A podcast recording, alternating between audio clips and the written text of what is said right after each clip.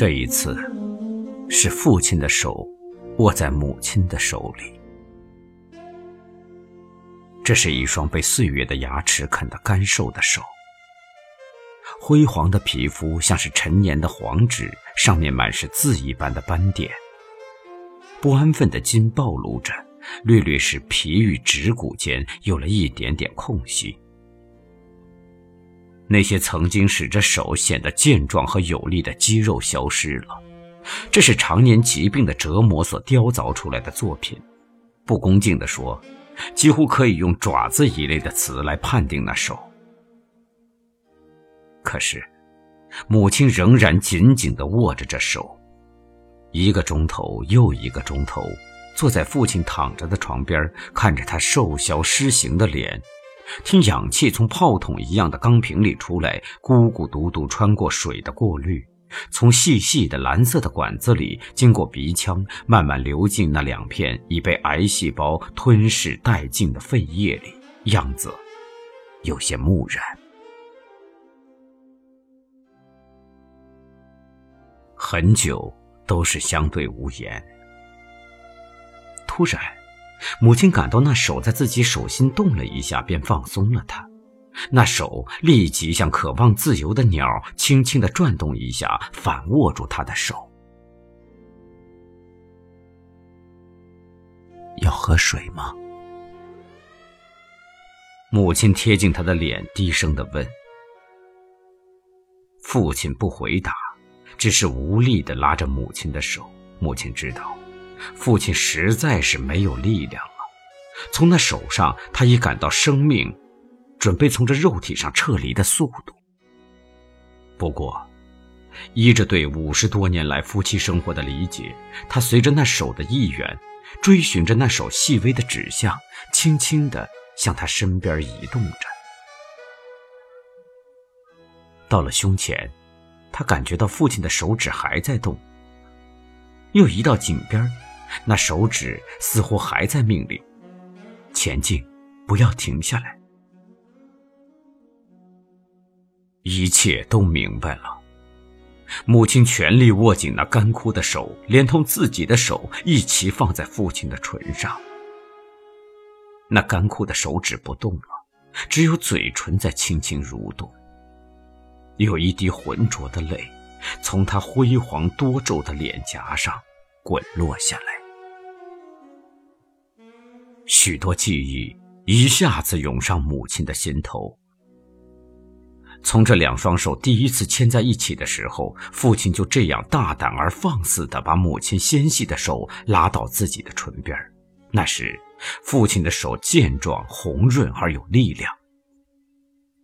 母亲想挣脱他的手，但像关在笼子里的鸟，冲不破那手指的门直到母亲心甘情愿地让自己的手停留在他的唇边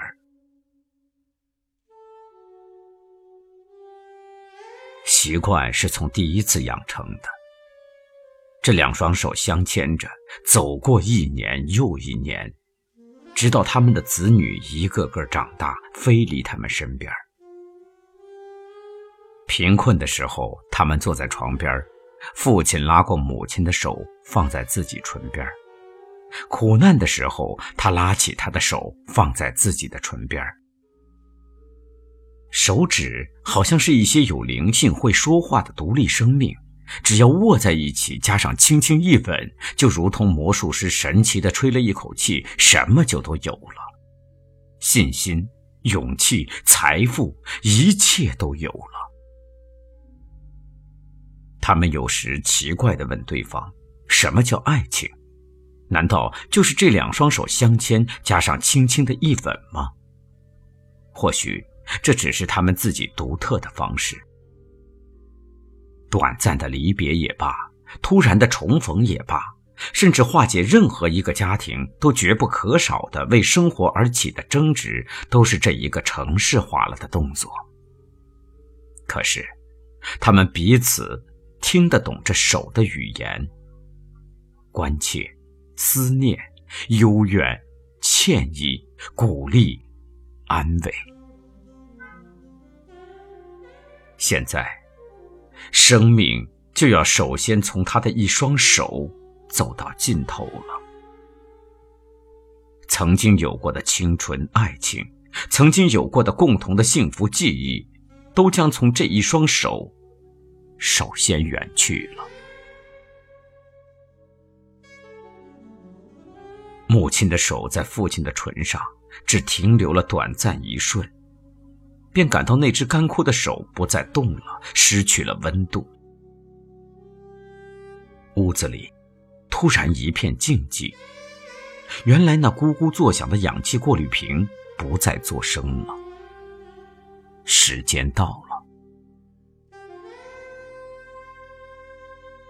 母亲没有落泪，站起身来，看着那一张曾经无比熟悉、突然变得陌生的脸，慢慢抓起父亲的手，轻轻地贴在自己唇边他觉得，沿着手臂的桥。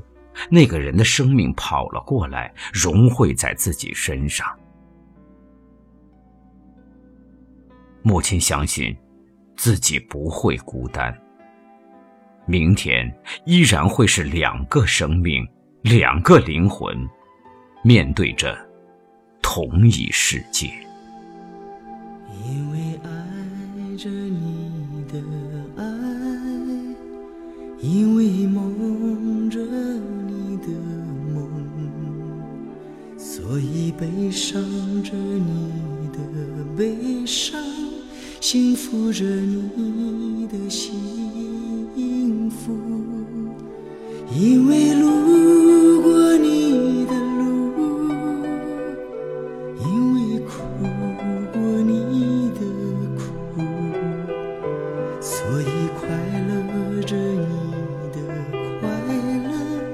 追逐着你的追逐，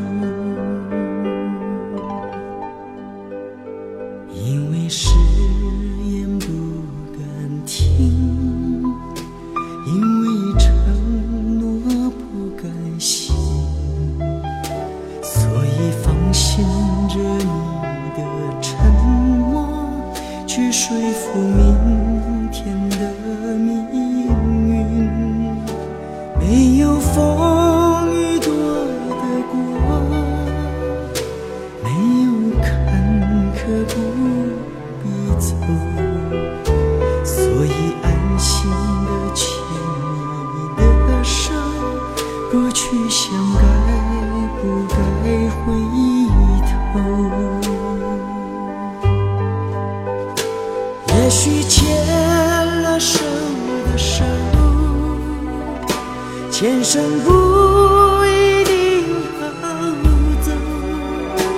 也许有了伴的路，